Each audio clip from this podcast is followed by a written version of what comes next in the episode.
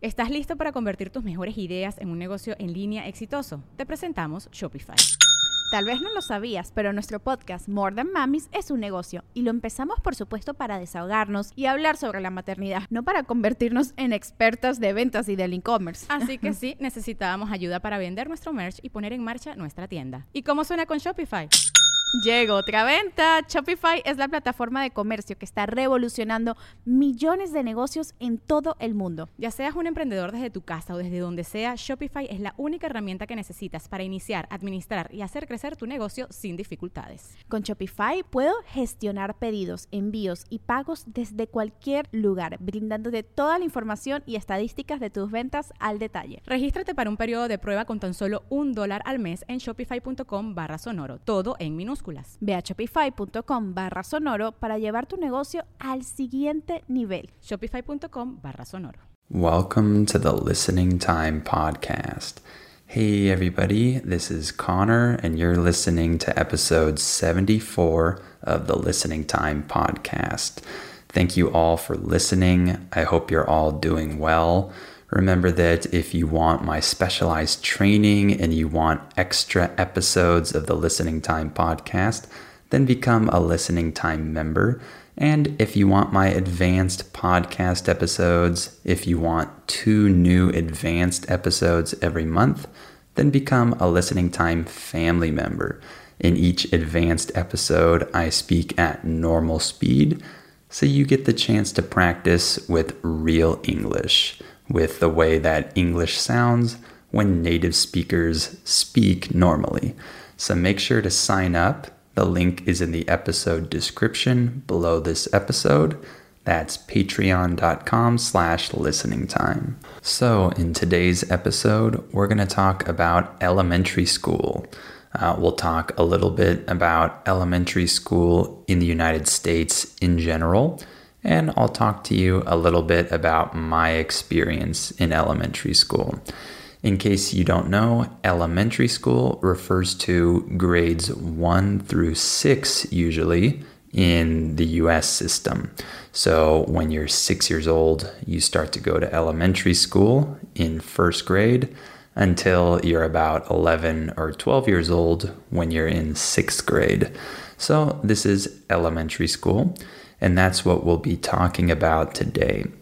Before we start, remember to give this podcast a five star rating if you like it. And please share this podcast with anyone else who might find it useful, any friends or family members who are learning English and who could benefit from the Listening Time podcast. And don't forget that you have the transcript available in the episode description below this episode. So go down and click on that if you need it. And repeat this episode as many times as you need until you can understand everything that I'm saying without using the transcript eventually. All right, let's get started. Are your ears ready? You know what time it is. It's listening time. Okay, so we're going to talk about elementary school in the United States in general and my experience in elementary school. Of course, I'm going to be talking about the public system in the US, the public school system, because I went to public schools when I was growing up. So I can't talk much about private schools in the US because I never went to one. So I'll talk a little bit about the public school system. And just know that I went to elementary school a long time ago. So it's probably a lot different now, but I'm sure some of the fundamentals are still the same and I'm sure that it will still be interesting for you to hear about my experience in elementary school. So, before elementary school, a lot of people go to preschool when they're about four years old. This is the very, very first level of any type of school.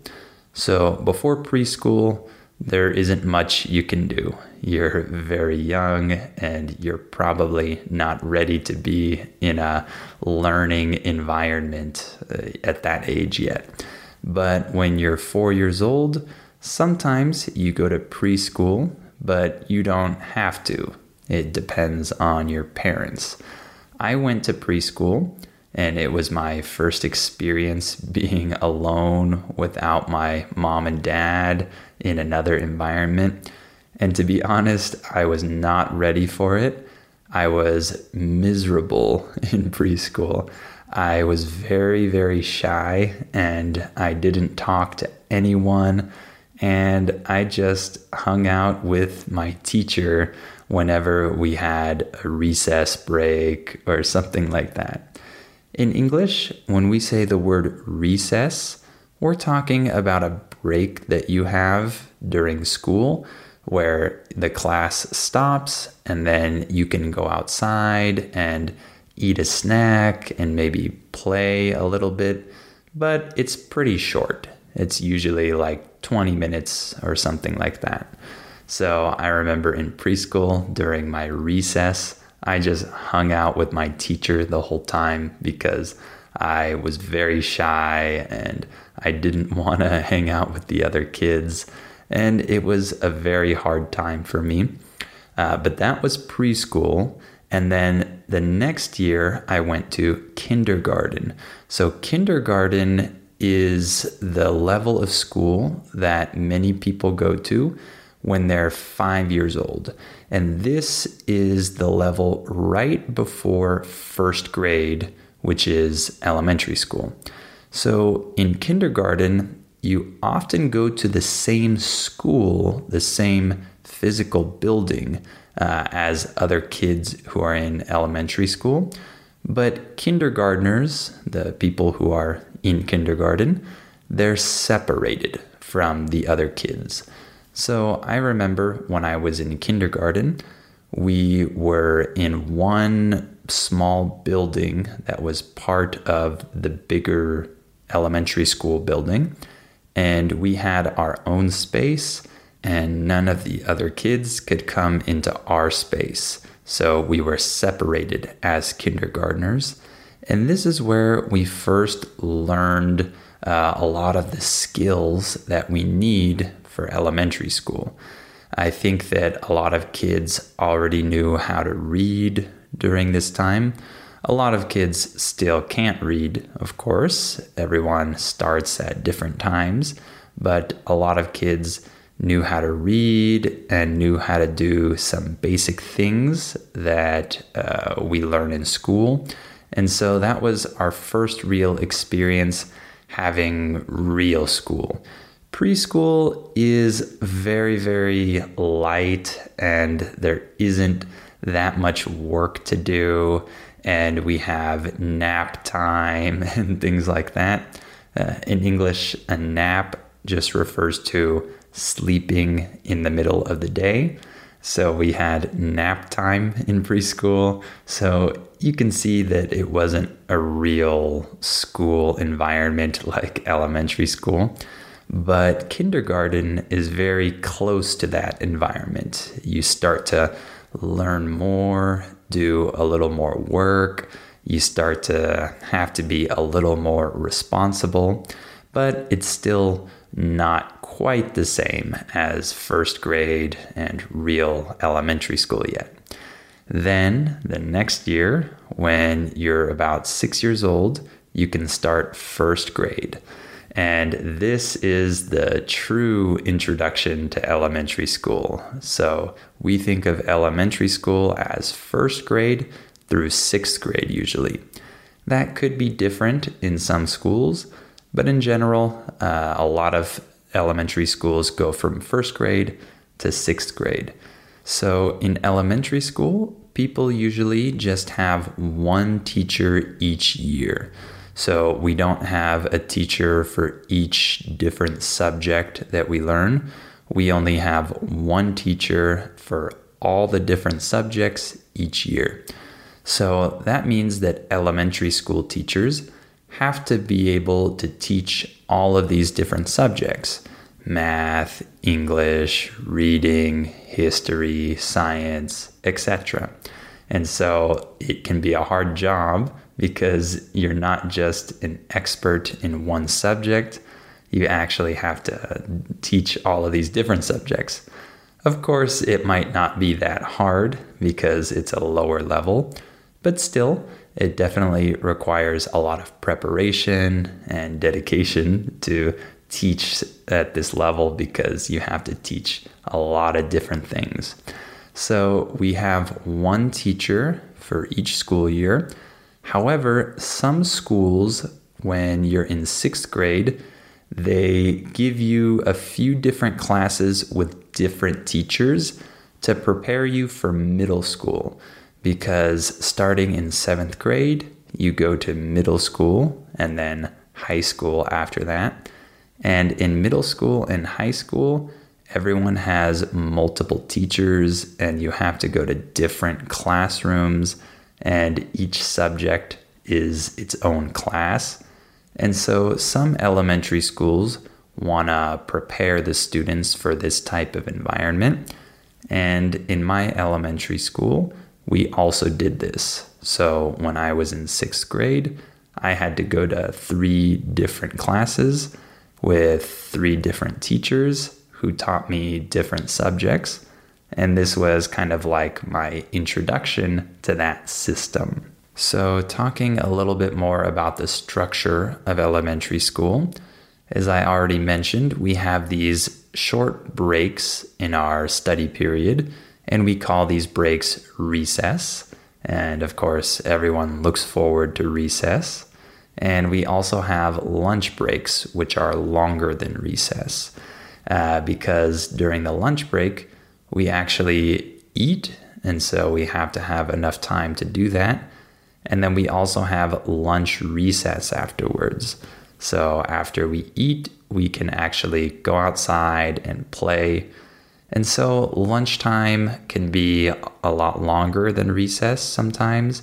I can't remember exactly how long it was, but I think it was something like 50 minutes or something like that. So it was significantly longer than recess. And these were the fun periods during the day because you got the chance to hang out with your friends and play and eat and things like that.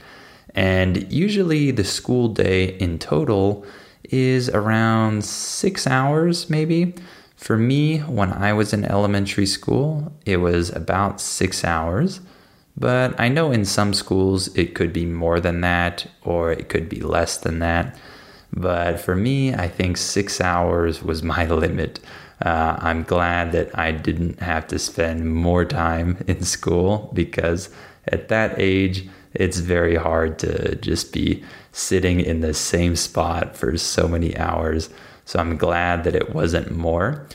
And uh, during the school day, like I mentioned, we learn a lot of different subjects. Uh, we have the same teacher, but we switch between different subjects throughout the day. So maybe we learn one subject for the first hour, and then we stop that and then move on to the next subject and then the next one. And so we do a lot of different subjects each day, but with the same teacher, as I mentioned. And there are also things that we call assemblies uh, in elementary school, and we have these in middle school and high school as well. An assembly is when the whole school gets together, usually in some big auditorium, and we have some event and we do something special. We have a lot of assemblies during elementary school, and they're for different reasons. They could be for different occasions, but these assemblies interrupt our normal classes and we usually liked this because it meant that we could take a break from studying and we could do something else. And there are usually a lot of fun things that you do during assemblies. Uh, it's even funner in high school, but in elementary school, assemblies could also be fun. Like I said, they're for different occasions, different holidays, maybe things like that. And there are also field trips in elementary school. Field trips are these special trips that we take once in a while where we leave the school campus and we go to some other place uh, in order to learn about something or to just have fun. So, for example, I remember taking a field trip to SeaWorld. Uh, SeaWorld is this park with a lot of aquatic animals like whales and dolphins and sea lions and things like that. And of course, it's educational, but also just for fun because it's very fun to go to a place like SeaWorld uh, rather than just staying in your class all day. So it's fun, but obviously during these field trips, uh, they usually want us to learn about different things. And one other thing that's important to note is that many people in the US, when they're in elementary school and in middle school and high school, take the school bus to get to school. This is different from the normal bus that you might take uh, to get around the city. A school bus is specifically for one school. It's usually yellow and uh, all of the kids that are on that bus they're the same people that are on that bus every day so you see the same exact people because people need to take the school bus every day to go to school and come back home and each bus has a different number and it goes to different places different neighborhoods so, this is why the same people are on the same bus every day because each bus goes to specific neighborhoods around the school. And so I remember taking the school bus for many years when I was a kid, and I didn't really like this, but I didn't have a choice. And so that was how I got to school and got home after school. So, let me talk specifically about some of the subjects that I learned in school. Uh, of course, we learned arithmetic in elementary school. Arithmetic just refers to addition, subtraction, multiplication, division, those basic operations that we have in math. And I remember that we had to learn all of the multiplication tables and things like that we had to memorize that six times seven is 42. And I remember memorizing all of these operations and uh, all of the answers to these basic operations. And we had a lot of quizzes and tests about this, and they were timed. So you had to do them as fast as possible. And I remember that. And actually, it worked really well for me because nowadays I can still do those basic operations really easily in my head, right? If someone asks me 12 times 7, right, I'm able to do that in my head very quickly. And for most of these, I just have them memorized. So that actually helped me a lot but for other kids, it might not have been as helpful and it might have been pretty stressful, actually. But I liked this when I was younger. And we also spent some time learning spelling. And this is interesting because in English, spelling is very hard for children. Uh, as you probably know, in English, uh, words aren't spelled the way that they sound. So this means that you don't automatically know how to spell new words. You have to learn the word first and then memorize the spelling, and then you can spell it. So we had a lot of spelling tests in elementary school. And I was always a very good speller, so this wasn't a problem for me. But some of the other kids were really bad at these spelling tests. So you can see that spelling and writing in English can be harder than in other languages because of our sound system. And we spent a lot of time on reading comprehension. I remember reading a lot of short stories, and then we had to answer questions about these stories. And I never liked this, and I don't think anybody likes this. And to be honest, I don't really think that this is that beneficial uh, because it doesn't really test our intelligence or really uh, train us to become better readers, in my opinion. I think that some people just get distracted when they're reading, and when they arrive at the questions, they can't remember what they read, and they just have to go back and look at the text again. And this isn't that fun, and I don't think it's that useful, and I don't think it really helps us uh, improve a lot in this area but it's what we always do in school. So I'm sure that the people that make us do it have some good reason to make us do these reading comprehension exercises. And one other subject that I remember learning was history. And in particular, uh, when I was in school, we learned uh, history about our state, about California. And we learned uh, a lot of history about the Native Americans, actually.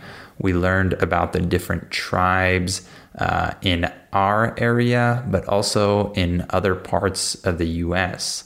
And we actually spent a lot of time learning about the Native Americans, and it was pretty interesting for me. I remember liking that uh, topic that we learned about. And I also remember learning ancient history. I remember learning about uh, ancient Egypt, uh, Greece, and Rome. And I also thought that this was really fascinating as well. So, those were some of my favorite subjects uh, to learn about in school. And let me just mention some interesting things that we did, some highlights that I can remember from my time in elementary school. One thing that I'll always remember is dissecting a squid.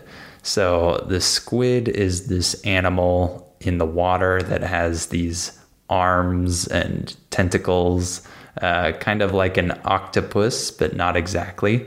Uh, this is something that a lot of people eat as well. So I remember dissecting this squid and uh, cutting its body open and examining the biology of this squid. It was kind of gross, and so that's why I'll always remember this from elementary school. And I also remember that we had this special subject that we learned about uh, for a short time period that was stock markets. So we actually learned about the stock market and we had the homework to choose one stock and we could even ask our parents to buy one share of that stock. And then we learned how to track that stock in the newspaper every day. So i remember that i bought one share of disney and i remember checking it in the newspaper every day and this was uh, kind of part of our homework. And so that was kind of interesting as well. And I remember that we had this event called Cotillion. This was a big dance that we had in sixth grade where we had to learn all of these formal dances.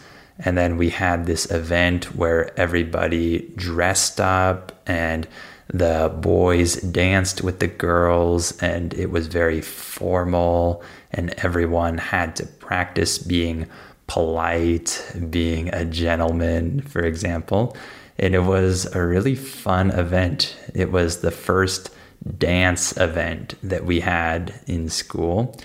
And one other interesting thing that we did uh, that i really really liked was sixth grade camp this is when uh, the whole sixth grade class goes on this trip for about five days uh, to camp in some nature area.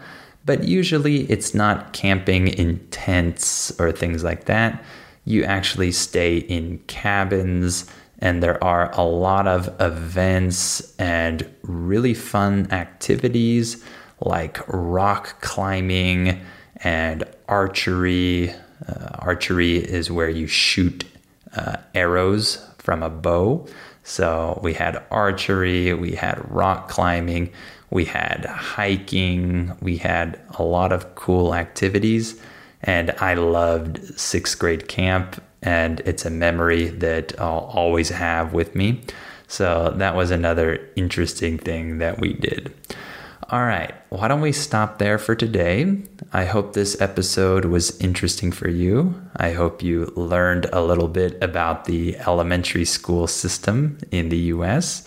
If the Listening Time podcast has become pretty easy for you, if it's pretty easy for you to understand me here, then make sure to sign up to become a Listening Time family member and you'll receive my advanced podcast episodes. You'll receive two advanced episodes every month where I speak at normal speed. So you have the chance to practice with real fast English. So the link is in the episode description below this episode. That's patreon.com slash listening time. And of course, you also have the transcript available in the episode description. So click on that if you need it. And remember to give this podcast a five star rating if you like it, and share it with anyone else who might find it useful. All right, thank you for listening to this episode, and I'll talk to you on the next episode of Listening Time. You ready to turn your best ideas into a thriving online business? Introducing Shopify, your no excuses business partner. You might not realize, but our podcast, More Than Mummies, it's a business. And we started it, of course, to talk about maternity, not to become an e commerce expert. So, yeah, we needed some help selling our merch and getting our store up and running. Woohoo! Another sale! Shopify is a commerce platform revolutionizing millions of businesses worldwide. No matter if you are a garage entrepreneur or a big business, Shopify is the only tool you need to start and grow your business without the struggle. With Shopify single dashboard, you can manage orders, shipping, and payments from anywhere, giving you the insights you need wherever you are. Sign up for $1 per month trial period at shopify.com slash sonoro, all lowercase. Go to shopify.com slash sonoro to take your business to the next level today. Shopify.com slash sonoro. With the Lucky Land slots, you can get lucky just about anywhere. This is your captain speaking. Uh, we've got clear runway and the weather's fine, but we're just going to circle up here a while and uh, get lucky. No, no, nothing like that. It's just these cash prizes add up quick. So I suggest you sit back, keep your tray table upright, and start getting lucky. Play for free at LuckyLandSlots.com. Are you feeling lucky? No purchase necessary. Void where prohibited by law. 18 plus terms and conditions apply. See website for details.